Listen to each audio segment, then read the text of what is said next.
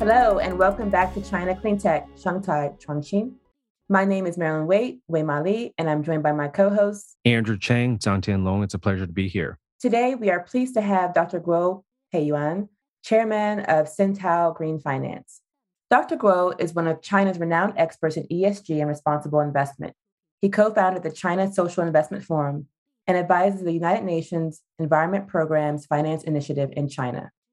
Peiyuan is a member of the China Green Finance Committee and the China Green Securities Committee. He teaches at the Tsinghua University School of Economics and Management and at the Beijing Normal University. Welcome, Peiyuan. Thank you. Thanks, Maureen. All right, Peiyuan, we're super excited to have you. You know, we have such a big overlap of of communities and networks and and friends in the green finance space. And it's great to finally speak to a veteran who's been doing this for a very long time. And so let's start with first, please tell us about SynTao Green Finance uh, and your role there. Well, thanks. Yes, I have been working on this area for quite a long time, almost 20 years. And I know this is quite long on the ESG areas. So I'm the chairman of SynTao Green Finance. And SynTao Green Finance was founded in 2015, but our back our work can be traced back to 2005, quite a long time ago, when I established another firm, SynTao, in Beijing. And SynTao Green Finance provide ESG data like uh, ESG rating, etc. And we also cover climate change data of the listed company. We also provide green bond verification service which means that we help issuers to identify and verify the green bonds. And we also established an advocacy platform called China SIF, China Social Investment Forum, in 2012, simply because uh, we realized that uh, in China, the ESG development and ESG growth still uh, require a lot of education and uh, uh, communication, and therefore China serves as a platform to support uh, the communication on ESG between China and the rest of the world. Thanks, Peiyuan. I had the pleasure of listening to your SupChina podcast with, with the co-founder of SynTao, Wayne Silby. What was the motivation to move from SynTao in 2005 to SynTao Green Finance?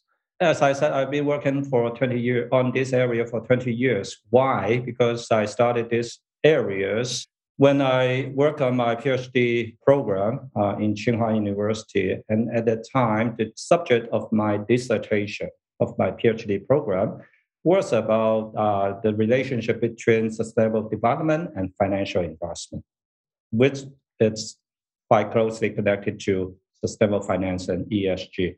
And after three years of research work, I firmly believe the same thing will happen in China. So I should be part of it.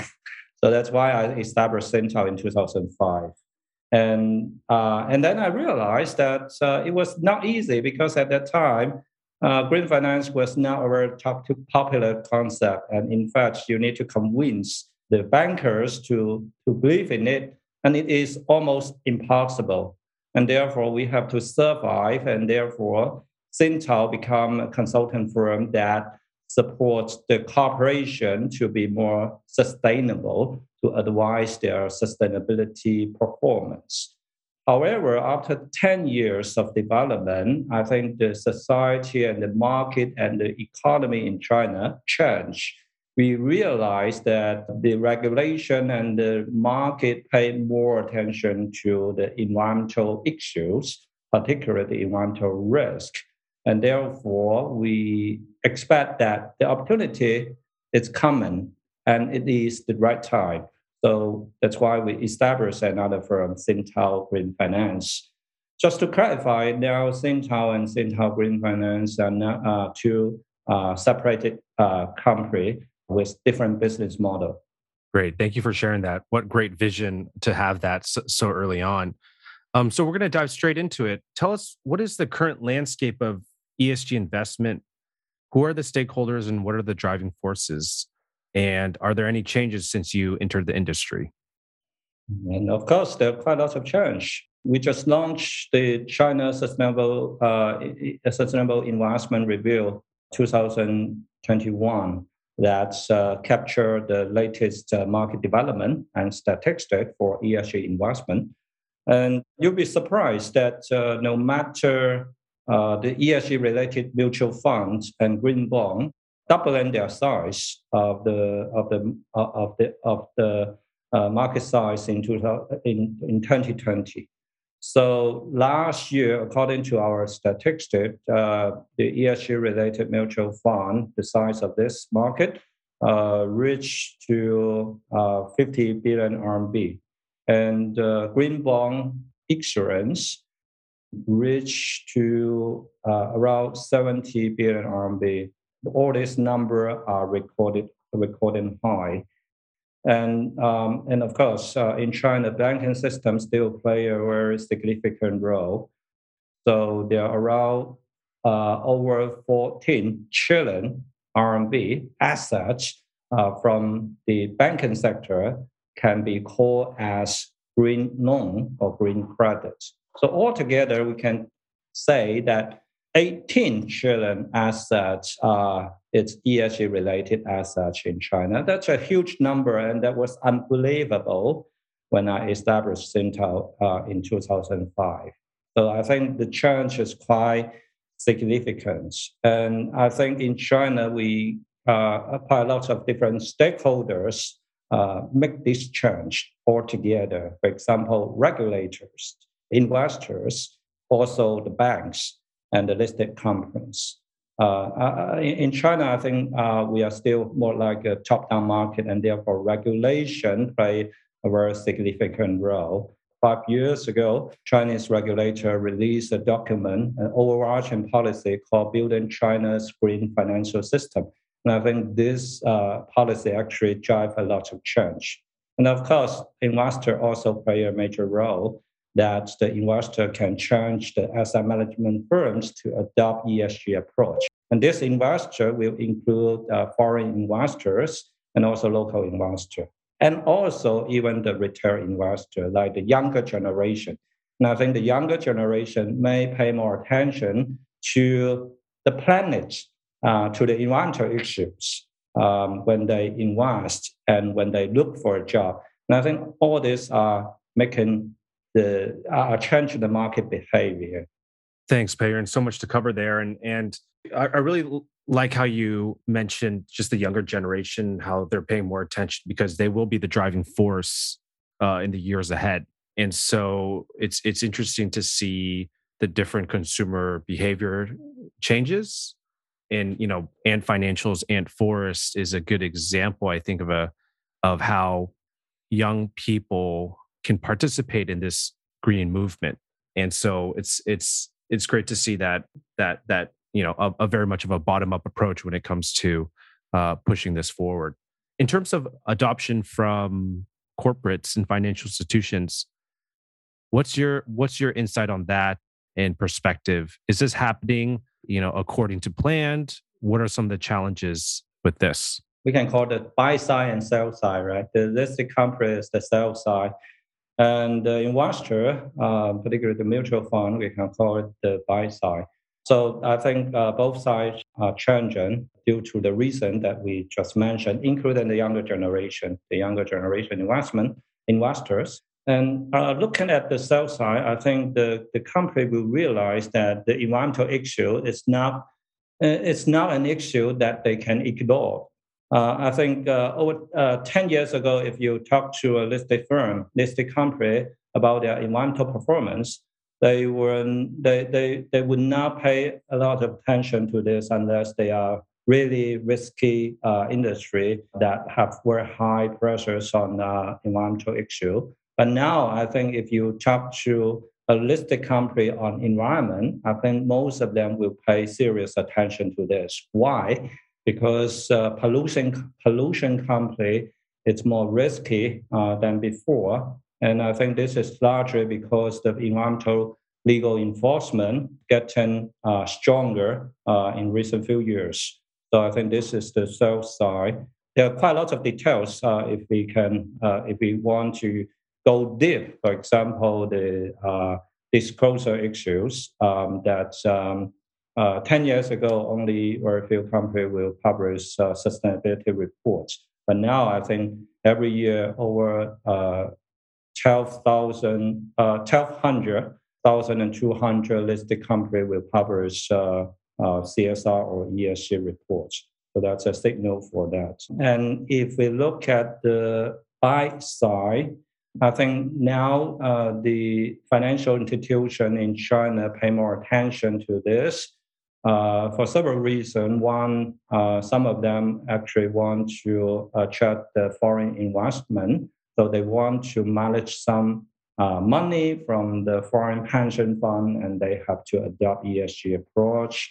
And if you look, if you look at the banks, uh, I think policy instrument also drive them to allocate more assets to uh, to green areas. Uh, for example, just two months ago, our central bank, the People's Bank of China, launched a new environmental facility. We call it um, we call it carbon reduction financing facility. Um, relatively long name, sorry, uh, but it basically it's a refinancing uh, instrument by which the banks can use uh, an asset to borrow money from the central bank with very cheap uh, interest rates. Uh, I think it's 1.75% or 175 base points, which is quite cheap in the market, in Chinese market. But the bank need to use an asset that can have significant uh, impact on carbon reduction.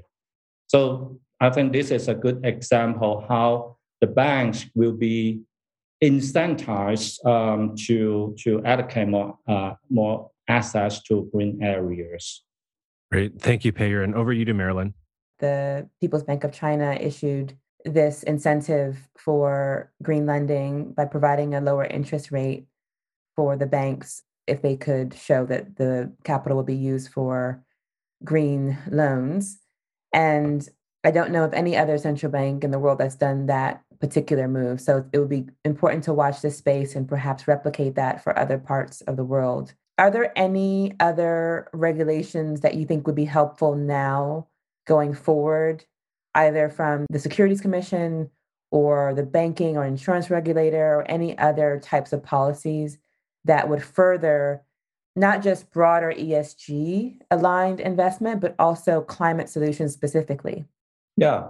So back to the topic of the central bank worldwide, we do see um, some collaboration and discussion among central banks from different countries. For example, uh, Chinese central bank and the central bank of France and uh, several other central banks collectively established a platform called NGFS, Network, and, uh, Network for Greening the financial system. So uh, this NGFS actually launched some research report calling up all the central banks in the world to pay more attention to climate risk and to further research the relationship between uh, climate uh, climate climate change issue and systematic uh, financial risk, and also to implement some measures to manage the uh, climate risk uh, at portfolio level. So I think these are a worldwide trend, uh, not just in China, but also in other countries, particularly in uh, European countries.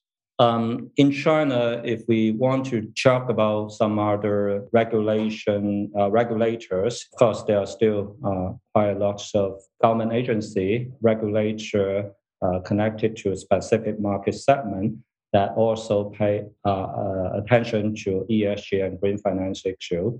You just mentioned uh, capital market. So in China, capital market regulator is CSRC, China Re- Security Regulatory Commission, as well as uh, the two stock exchange. And we can see that they actually push quite hard on environmental disclosure.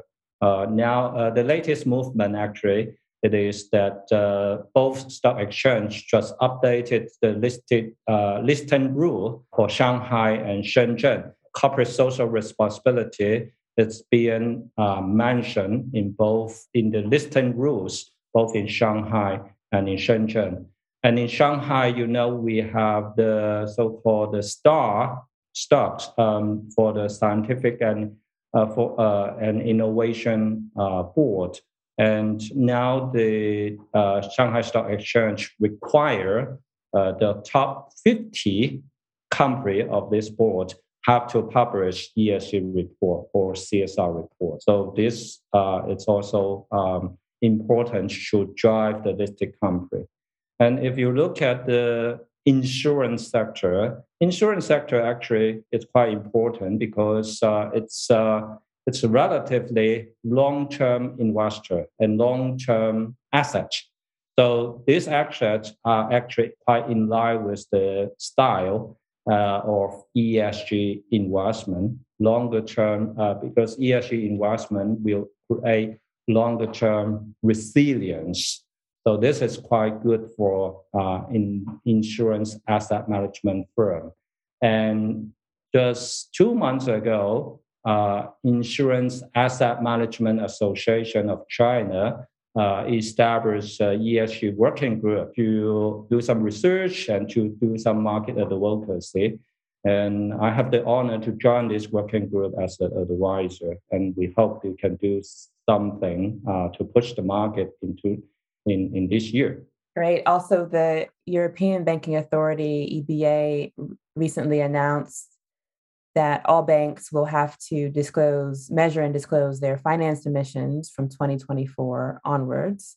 And that that's major news to make that uh, scope three emissions hmm. mandatory. Mm. So the the the tons of carbon dioxide equivalent for their loans and investments. And we expect the US authorities to do something similar, if not the same, not just for the banks, but also for uh, all companies, uh, including the non financial companies. So I think China may be also moving in that direction, which of course provides more transparency for all investors worldwide. Yeah, definitely. I think that's also the what is happening in China as well. I should mention that uh, in August last year, uh, our central bank, the People's Bank of China, also uh, published a guideline for financial institution uh, for, for, for environmental information disclosure. Uh, even though this uh, guideline is uh, it's uh, it's entitled as environmental information disclosure, but the content focus a lot on uh, uh, carbon emission. So um, right now, the central bank organized some pilot testing among some banks to to to encourage to them to disclose carbon emission data at scope three level and also, some large banks are organized together to do stress testing under the uh, uh, different uh, climate change scenarios. Right. Do you see any trends in Chinese based investors, so the asset owners, asset managers, and banks in China investing in climate solutions outside of China? So, whether that's in more mature industrialized markets or emerging economies? I think green and uh, overseas investment is also an important topic now in China because the financial institution realized that uh, we cannot just green our assets in China, but we also need to consider the environmental risk in other country. And second, um, they also realized that uh, the regulation environment in other country are also changing, and basically the direction is changing to a more sustainable uh, future. So I, I see that the, the banks and in, uh, investors in China are also talking about uh, green and overseas investment. And uh, I remember China and UK, uh, perhaps the City of London jointly launched the Green Investment Principle along the Belt and Road Initiative. Um, and there are some work, uh, some uh, working group or sub working group uh, working on it. And uh, perhaps you will recall that last year, um, uh, our President Xi Jinping announced that China is not going to uh, build new coal-fired power plant. And I think this is also an important signal from the government. And I know that uh, some large banks already withdraw or stop their, their, their uh, investment or uh, funding uh, financing projects on uh, uh, coal-fired power plant in other countries. Right. And do you want to tell our audience about any other trends that you see in this space, whether it be broader environmental finance or climate in, in particular, and the, the set of climate solutions that are available for the real economy to, for investors to invest in? There are three observations from my point of view. Number one is that the market will keep growing. I think uh, uh, that's also happening in other countries uh, globally, but in China in particular, I think we will expect the the market of ESG and uh, green finance will uh, grow rapidly in the next few years. And climate change, I mean, climate finance will take the lead uh, because of the uh, carbon peak and carbon neutrality targets. Um, these targets will drive a lot of change, including ESG and uh, green finance. So this is number one trend that I see in the next few years in China. Number two is that uh, disclosure um, disclosure will continue increasing uh, in this country, uh, and data will be uh, uh more available in the next few years. I think these are for two reasons. Number one reason is that uh, the regulator is actually pushing on that way. And if we want to promote uh, grow the ESG market and grow the ESG investment, we need data as the basic infrastructure. So there are so strong need on disclosure. Uh, second, I think because the market, because of the market growth, uh, more uh, different type of ESG product, ESG investor will all enter to the market. And I have to say there are some good guys and there are also some bad guys. So, uh, so there are also a debate and discussion on anti-green washing uh, on green finance and ESG. Um, so we believe that uh, disclosure requirement among investor. I mean, for the asset management firm or mutual funds, and for the banks uh, will increase them uh, so that they can be more transparent and the regulator can manage to avoid uh, greenwashing risk. Again, I think this is not just the trend in China, but also the trend in Europe. And uh, in European Commission, there's also similar rule on uh, sustainable uh, fin- finance disclosure uh, directive. Uh, number three trend, I think we need more ESG talents. Um, and uh, we see that the demand for ESG talents it's actually growing rapidly. I think the demand for people is it's even growing faster than the demand for money. So uh, we need more people. We need more younger uh, generation to enter this market. And uh, uh I think in the short term, we will see more uh, training uh, for ESG professionals. But in the long term, university education are important. So I believe that business school and school of finance, etc., uh, will will will see this trend and will see this demand and will create curriculum or even a master program, PhD program to meet these needs. But it takes longer time. But again, I think uh, if we want to see a longer success of this market, we need younger generation. We need more young people to join us. Yeah. So you teach MBA students. Yes. Do you sense a feeling of excitement towards sustainability, ESG, climate tech, all of all of these fields, or any other sentiments you, you, you notice among your students now that didn't exist, let's say, 10 years ago? Sure, I I, I, teach uh, in several university um, among MBA or MPA uh, students. Um, so I've been teaching for over ten years after I graduate from uh, my PhD program.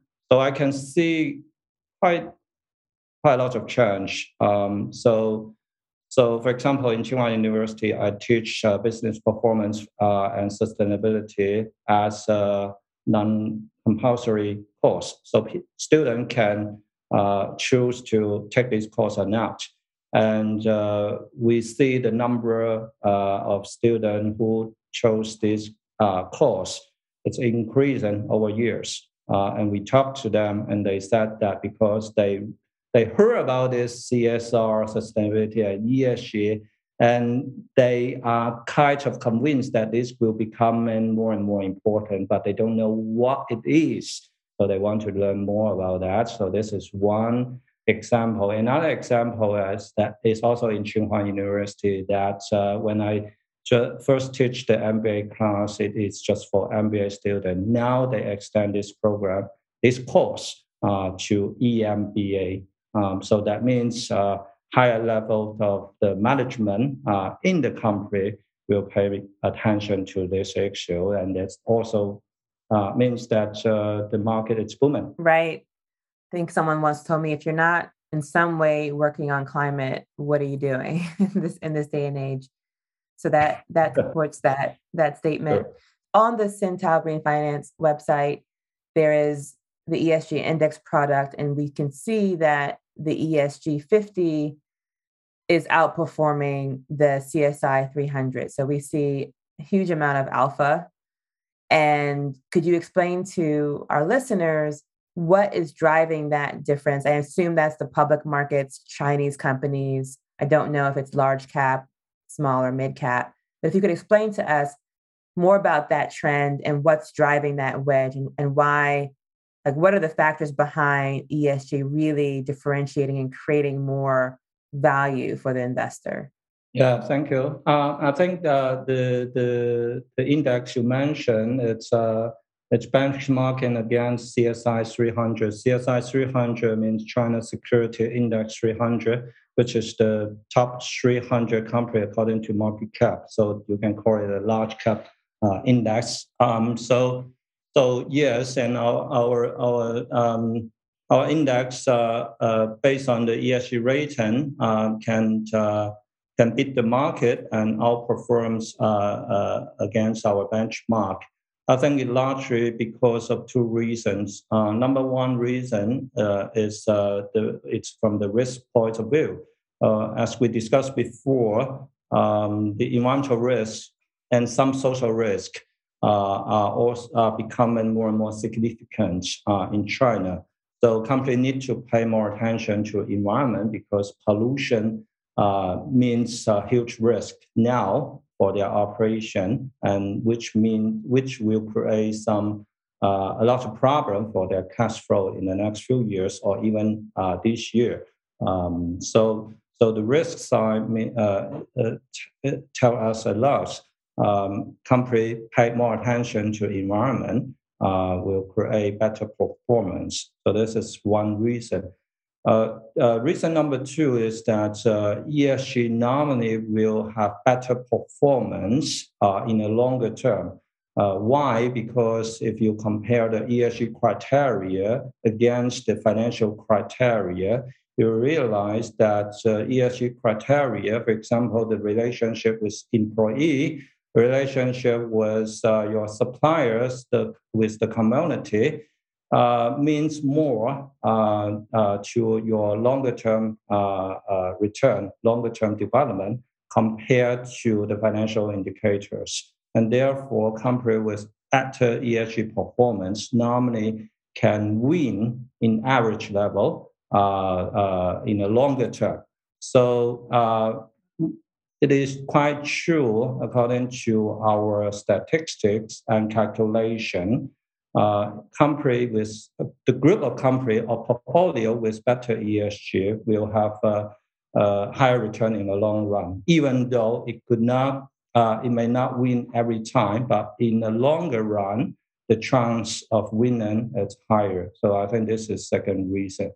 So uh, again, I think globally there are also quite a lot of research on this. Uh, I think most of the research can tell the same results. And we also supply data to university researcher. Um, some university use our data and they also uh, make some similar conclusion as well. Great. Thank you so much for being with us. Andrew, do you have any last questions? I actually do have one question. What was the inspiration to come up with the name Sing Tao? It seems like it's Dao, right? And, and, and yes, right. So uh, you're right. Uh, in Sing Tao, we call it Shang Dao. Uh, I think Shang Chinese quite easy to understand, right? Uh, Shang Dao right. means when you do your business, you need to take care of the business ethics, etc. So business sustainability means uh, in in Chinese. And in English, you can uh, you can uh, you can take it as a combination of two words, SYN and TAO. And Marine mm. uh, also mentioned that uh, TAO Taoism, right? Yes, it is Taoism, and SYN means synergy. So I, I, I, I our our expert, uh, explanation for SynTao is that uh, work together for business ethics. How fitting. Peiran, thank you so much for your time today. It's really a pleasure. And where can people find you? Depends on depends on where you are. If you are uh, in another country, you can uh, log in our website. We provide English uh, content, uh, contents, and you can read our information and our reports. And uh, uh, actually, we just published our top 10 uh, responsible investment trends in China for 2022. So, this will give you an overview of what is happening and what will happen in China. And if you are based in China and you can follow us uh, through our WeChat account, Shangdao or you can also follow me through my WeChat account, Shangdao Guo. So you will you will find quite a lot of uh, ESG related information, no matter opinion or uh, research reports. Fantastic. Thank you so much. All right, Marilyn. So, what are your thoughts? I was impressed by how early SynTao Green Finance was in their ESG green finance journey. And I think they were, or they are well positioned to support the ecosystem in China as it sharpens and grows. So that mm. that was one of my main takeaways. And I think Pei Yuan has a very unique perspective because he is both chairing SynTao, but also teaching students, mm. MBA students, and PA students. So mm. he can kind of see where the, the new generation, new trends are, both in public policy for finance and in business practices and I think that's a really valuable perspective. Yeah, absolutely. I mean, at the time, ESG wasn't really a coined term in 2005. I think corporate social responsibility was the term back then, right? And so, you know, we, I've heard, I've heard of of Peiyuan doing this work since you know since so early on, and his insights on how this movement uh, has evolved over time is really interesting to see it develop. I really like his viewpoint on talent and his emphasis on that. You know, I think that he touched upon all the big trends that are happening around climate finance, uh, sustainable investment in China, from more disclosures to regulations to more data being available to do analysis on. But I think at the end of the day, a lot of this is going to be focused on people and this generation that that is upcoming, whether they're going to fill the this you know fill these jobs but or be investors themselves i think that is that's key and ensuring that we're planting those seeds early on from a capacity building best practice from an educational standpoint which he's doing at the university i think is is is going to be a driving force right right on one thing i couldn't tell andrew was the various levels of offerings that SynTao has mm you have a right. good sense? Yeah, I mean, I think before from very early on, he was very much just doing CSR reports for corporates, mm-hmm. right? I know that they also do what's called a, a SynTao Green Academy. So this is apart from his teaching at the university, but you know, training ESG practitioners. What is ESG? How do you practice it? And he does these for big corporates and organizations. So now it's more than just the reporting, but now it's capacity building, it's consulting. Um, I also know that Moody's has a minor stake in in SynTao Green Finance in, in in their 2015 company that he started. And so yeah. So so I think that's where his DNA came from. Right. That makes sense. This is definitely foundational to moving the market. Mm. Having mm. the the data and the reporting and the analysis and I think it's right on to focus on talent development as well, because people ultimately within the companies, whether they're real economy companies or financial institutions, they are the ones that make the change happen.